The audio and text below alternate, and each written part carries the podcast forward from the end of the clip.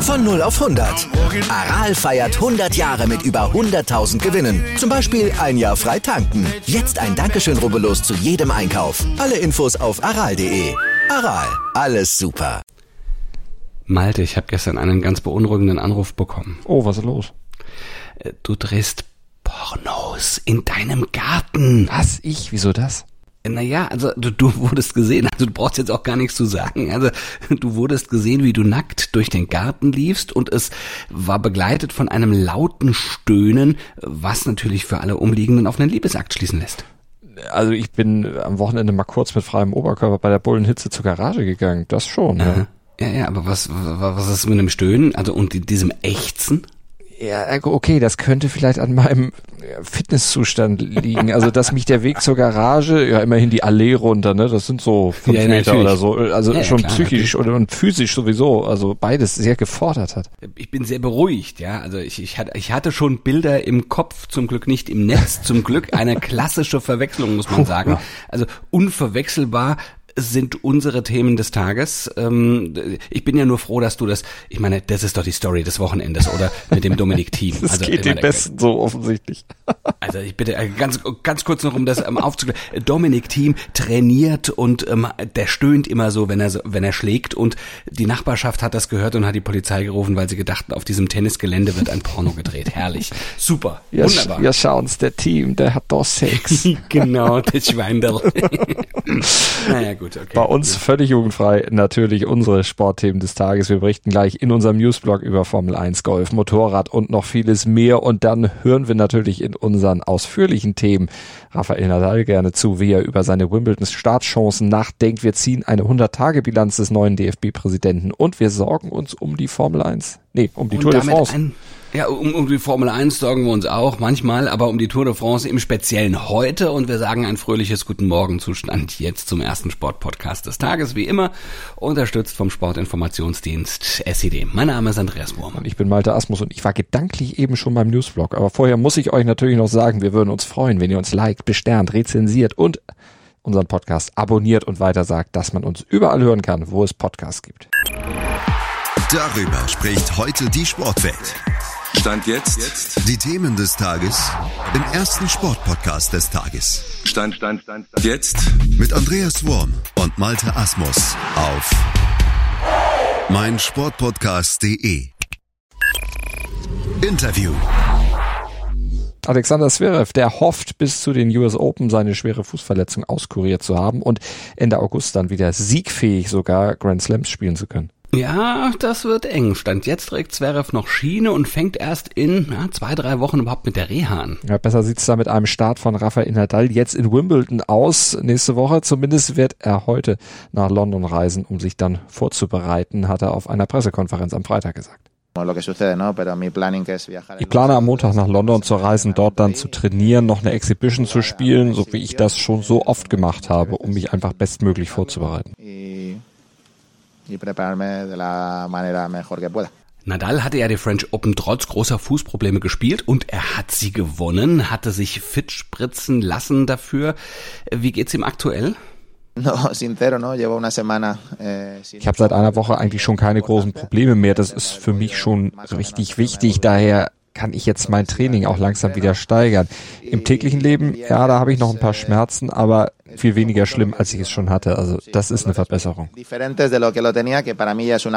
Also mit dem Fuß scheint es sich also so zu entwickeln, dass Nadal eben spielen könnte. Aber wie ist die Aussicht darauf, auch erfolgreich spielen zu können? Gras ist ja nun doch noch mal was anderes als Sand, gerade für ihn. El tenístico, pues el hecho de que se haya jugado bien en Roland Garros ayuda a nivel de confianza y eso te da un poco. Dass ich gut in Roland Garros gespielt habe, hilft natürlich dem Selbstvertrauen, beruhigt mich auch, aber Gras ist immer ein schwieriger Untergrund. Wenn man auf Gras nur wenig gespielt hat, wie ich in den letzten Jahren und jetzt auch länger sowieso keine offiziellen Matches mehr gespielt hat, dann könnte jede Runde in Wimbledon schon kompliziert werden. podría eh, ser que en cual- cualquier ronda es mm, complicada. Nächsten Montag geht es los in Wimbledon. Hier auf meinsportpodcast.de oder im Podcatcher eurer Wahl könnt ihr natürlich das dritte Grand Slam Turnier des Tennisjahres verfolgen bei Chip in Charge. Top-Thema.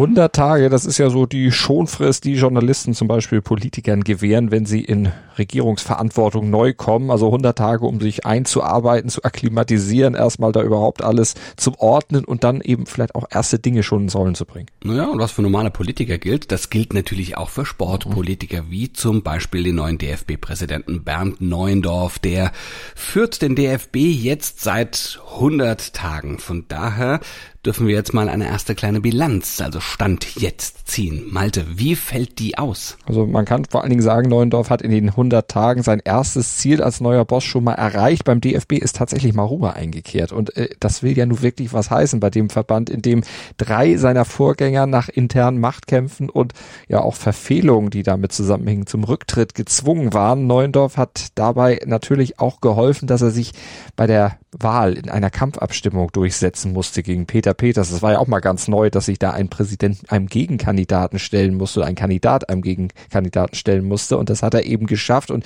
bei dieser Kampfabstimmung gab es ja auch bei der Besetzung der Vizeposten und äh, da flogen dann ja sowohl Peters als auch der langjährige Strippenzieher Rainer Koch aus dem Präsidium und auch aus ihren internationalen Ämtern dann letztlich raus. Die waren ja durchaus mitverantwortlich dafür gewesen, dass das DFB-Image in den letzten Jahren dann doch arg ramponiert war. Jetzt sind sie allerdings weg und oh Wunder, es ist Ruhe da. Also zumindest stand jetzt, wir wollen es nicht beschreien. Ja, ja, aber ich kann das nur bestätigen, das ist im kompletten Umfeld des DFB sehr, sehr wohltuend, was da im Moment gerade vonstatten geht und wie die Mühlen jetzt im Moment da so malen. Doch wesentliche, wie, wie soll ich sagen, also die, die Zahnräder gehen besser ineinander, als das vorher der Fall war. Aber das ist ja auch nur eine Baustelle, die Neuendorf bearbeiten muss. Was wird er als nächstes angehen müssen, Malte? Was meinst also, du? DFB ist erstmal befriedet, personell neu ausgerichtet, mit Watzke bei der UEFA und Neuendorf selbst in den FIFA-Gremien, auch international. Jetzt geht's um die Aussöhnung mit der DFL. Die Auseinandersetzung mit der FIFA und seiner umstrittenen WM in Katar muss ja noch weitergeführt werden. Die Kommerzdebatte, die Diversitätsdiskussion. Also bei all diesen Themen, da hat der neue Boss, da hat Neuendorf ja schon was machen können, ist er schon gefragt gewesen, aber es wird ja noch mehr passieren müssen. Das ist ja noch nicht abgeschlossen. Man hat aber jetzt schon natürlich schon erfahren, wie er sich positionieren will. Das hat er eben schon durchblicken lassen. Er will dafür sorgen, dass WM-Endrunden nicht mehr in Ländern stattfinden werden, in denen ein sagen wir es mal vorsichtig, ein fragwürdiger Umgang mit den Menschenrechten herrscht. National will er dafür sorgen, dass Bundesliga und DFB-Pokal weiter so laufen wie bisher, also bloß keine Pokalsfinals ins Ausland verlegt werden. Und er will die Skandale um den DFB, die sind ja auch noch äh, bearbeitungswürdig, die will er noch ein bisschen aufarbeiten. Hat er noch eine Menge zu tun. Insgesamt der Verband, denn unter seiner Führung soll ja auch am DFB Campus dort die Basis zu sportlichem Erfolg geschaffen werden. Die Mitarbeiter selbst sind mit dem DFB Campus mit dem neuen sehr, sehr zufrieden. Übrigens auch die DFB Frauen, die ja dort mhm. ähm, quasi sich jetzt vorbereitet haben auf das nächste große Turnier. Aber er ist natürlich auch darauf angewiesen, dass die Angestellten äh, am Verbandssitz ordentlich arbeiten. Stand jetzt tun sie das. Und hoffentlich eben noch weiter. Und ganz wichtig ist natürlich auch für Neuendorf die Verhandlungen über diesen neuen Grundlagenvertrag zwischen Profis und Amateuren. Die müssen ja auch noch erfolgreich abgeschlossen werden. Und diese Verhandlungen, die könnten dann letztlich zum Lackmus Lackmustest von seiner Präsidentschaft werden und damit auch dafür, ob er tatsächlich als erster Präsident seit gefühlten Ewigkeiten auch wirklich seine volle Amtszeit als Präsident dann erleben darf. Heute in der Sportgeschichte. Der Abend des 20. Juni 1976, da erinnert sich Uli Hoeneß ja sicherlich immer noch nicht so ganz gerne dran. Heute, vor 46 Jahren, fabrizierte er den Fehlschuss seiner sportlichen Karriere. Der hat so viel richtig gemacht, aber da hat er mal was daneben gehauen. Im EM-Finale, nämlich gegen die Tschechoslowakei, schoss er einen Elfmeter den wichtigen Elfmeter in den Belgrader Nachthimmel. Ja, beim Versuch, den Ball hart in die linke Ecke zu schießen, da war Hoeneß der Ball leicht über den Spann gerutscht und dadurch stieg er höher, höher, höher und weiter und eben dann irgendwann deutlich über das Tor. Ja, höher und weiter, das ist äh, Hoeneß Lebensmotto, aber an der Stelle war es nicht angebracht. Deutschland verpasste dadurch den, die, M, die EM-Titelverteidigung, musste den Titel dann wirklich dem krassen Außenseiter der Tschechoslowakei übergeben und Hoeneß kassierte natürlich auch jede Menge Spott Ähm, aber es gab durchaus auch aufbauende Briefe. Damals ja, ja noch Briefe. Ja, genau. Heute würde es ja ganz anders aussehen. Wurden per Post, die wurden sogar zugestellt. Also von Helmut ja. Kohl zum Beispiel gab es wohl einen oder auch von Franz Josef Strauß und das waren ja nur zwei, die sich da dann äh, bemüßigt fühlten, ihm ein bisschen äh, unter die Arme zu greifen. Und der Kaiser höchstpersönlich hat auch Trost gespendet, Franz Beckenbauer. Ja, der sagte nämlich zu Hönes, Gott sei Dank hast du ihn verschossen. Den nächsten, den hätte ich nämlich schießen müssen. Analyse. Ja, jetzt kommen wir zu einem eigentlich überwunden geglaubten Problem, aber das droht der Tour de France 2020 jetzt mal wieder einen Strich durch die Rechnung zu machen. Es geht wieder die Angst vor positiven Tests um. Äh, du meinst Doping? Nee, das lege bei der Tour definitiv nahe, aber nee, aktuell geht's tatsächlich um einen anderen positiven Test, nämlich wieder um Corona-Tests. Denn Corona ist zurück, auch im Peloton des Radsportzirkus und äh, das zwei Wochen vor Start der Tour 2022.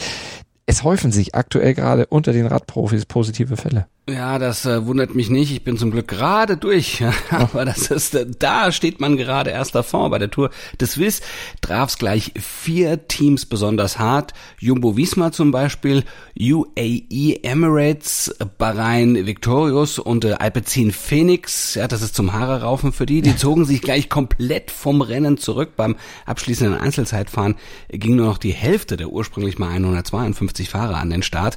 Und äh, bei der Slowenien Rundfahrt Abfahrt traf es ebenfalls das eben schon erwähnte Team UAE.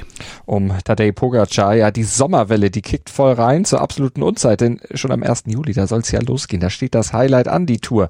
Dann soll in Kopenhagen der Startschuss fallen. Also stand jetzt zumindest. Naja, die, und die Rennställe, die reagieren darauf natürlich. Es ist in ihrem ureigensten Interesse. Fotos mit Fans sind wieder gestrichen. Die Topfahrer setzen wieder auf Isolation. Eine Infektion kurz vor dem Tourstart will natürlich kein Mensch riskieren passieren. Ja, der Weltverband hat ja ein Corona-Protokoll, das greift ja auch und die Rennstelle und die Rennen sollen dadurch geschützt werden. Also Maskenpflicht steht drin, Abstandsregeln, also das, was wir alle kennen. Und sollte sich doch jemand infizieren, äh, trifft die UCI in Rücksprache mit Vertretern der Teams, der Fahrer, des Veranstalters, Ärzten und nationalen Behörden eine, so heißt es, angemessene Entscheidung. Und das heißt im Zweifel dann eben auch Ausschluss aus dem Rennen. Uiuiui, ja, und die Tour de France unterwirft sich natürlich auch diesen Regelungen, aber Fahrer beziehungsweise die Teamausschüsse, die wären natürlich sehr heftig für die äh, Tour de France, die bis jetzt, also Stand jetzt ja unbehelligt durch die Pandemie gekommen war. 2020, 2021 funktionierte das Blasenkonzept da sehr, sehr gut, haben sich die Teams komplett abgeschottet und es gab hört, hört, keinen einzigen Corona-Fall. Mhm. Und für dieses Jahr, da hatten die Organisatoren gehofft, dass es wieder anders würde, also dass der Corona-Fall zwar auch nicht auftreten wird, aber dass man dann eben wieder normaler mit der Tour umgehen könnte, also volksnäher und das Ganze eben ohne diese strikte Blase. Aber der Gedanke, dass es wirklich so kommen kann, der wird Stand jetzt wohl deutlich unwahrscheinlicher wieder werden. Das bringt der Sporttag. Stand jetzt. Heute werden in der Bundesliga die neuen Besen vorgestellt. Also soll nicht despektierlich klingen, ne? Sagt man ja so. Ne? Nico Kovac tritt beim VfL Wolfsburg seine Arbeit an. Enrico Maaßen beim FC Augsburg, Sandro Schwarz bei Hertha BSC und Miroslav Klose hm, beim SCR Alltag.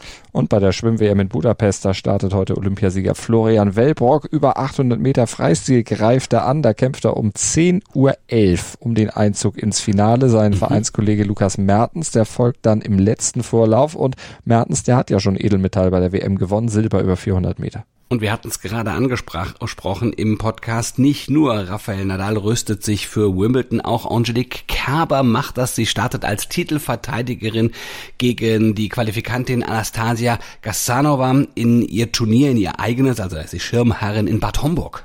Und mehr Infos zu alledem gibt's natürlich beim Sportradio Deutschland. Das wisst ihr, die halten euch ganz aktuell auf dem Laufenden im Webstream auf sportradio-deutschland.de oder über DAB+ habt jetzt einen wunderschönen Start in die neue Woche. Wettermäßig soll es ja in vielen Bereichen des Landes ganz ordentlich sein. Wir sind morgen ab 7.07 Uhr wieder für euch da im Podcatcher eurer Wahl oder auf meinsportpodcast.de. Denkt ans Abonnieren, denkt ans Bewerten und bis dahin. Gruß und Kuss von Andreas Wurm und Malte Asmus und ich ziehe jetzt lieber wieder was an, sonst äh, wird mir wieder irgendwas nachgesagt hier. Ich wollte es gerade sagen, jetzt habe ich das Wetter angesprochen und da dachte ich so, ach du großer Gott, wenn das Wetter gut wird, dann zieht der Malte wieder sein Oberteil ja, aus. Das, äh, Nee, ich ziehe mir jetzt was an. Das, äh Und dann gibt's wieder schlüpfrige Anrufe. Ich, was ist, wir berichten, wir berichten.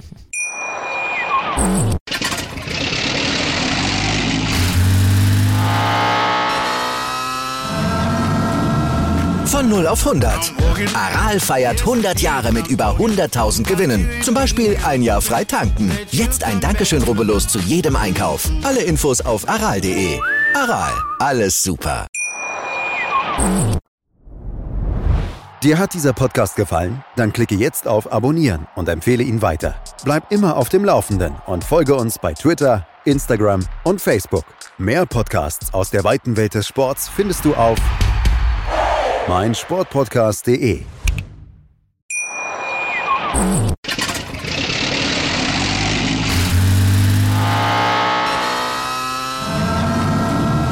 Von 0 auf 100.